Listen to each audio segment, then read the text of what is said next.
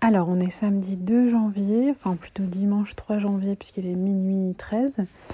Et je voulais juste faire un, petit point sur, euh, par rapport à la nouvelle année et aux bonnes résolutions euh, que je ne prends plus depuis. Euh, ouais, ça fait quelques années déjà que j'ai décidé d'arrêter de, de, me fixer des objectifs comme si en fait. Enfin, je comprends que.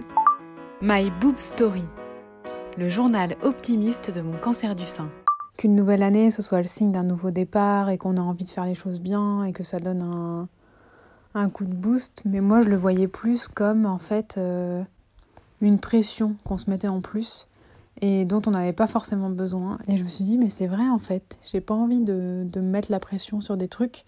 Alors, se fixer des objectifs, c'est bien, mais ouais, je sais pas. C'est aussi euh, une façon de.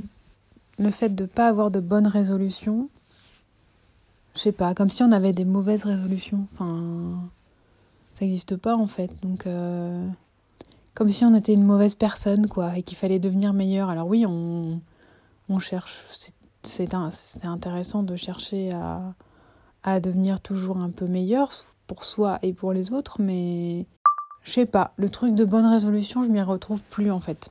Donc voilà, donc je voulais dire que c'était pas c'était pas obligatoire et voilà, c'était aussi une façon d'être plus tolérant avec soi-même. C'est on fait comme on peut et puis voilà, c'est bien déjà.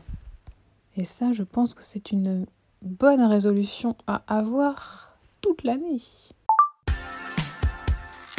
Merci d'avoir écouté ce nouvel épisode de My Boob Story. N'hésitez pas à suivre le compte Instagram myboobstory.podcast et pensez aussi à vous abonner au podcast sur les plateformes de diffusion. Si vous souhaitez soutenir My rendez-vous sur Tipeee, le lien est dans le descriptif de cet épisode. À demain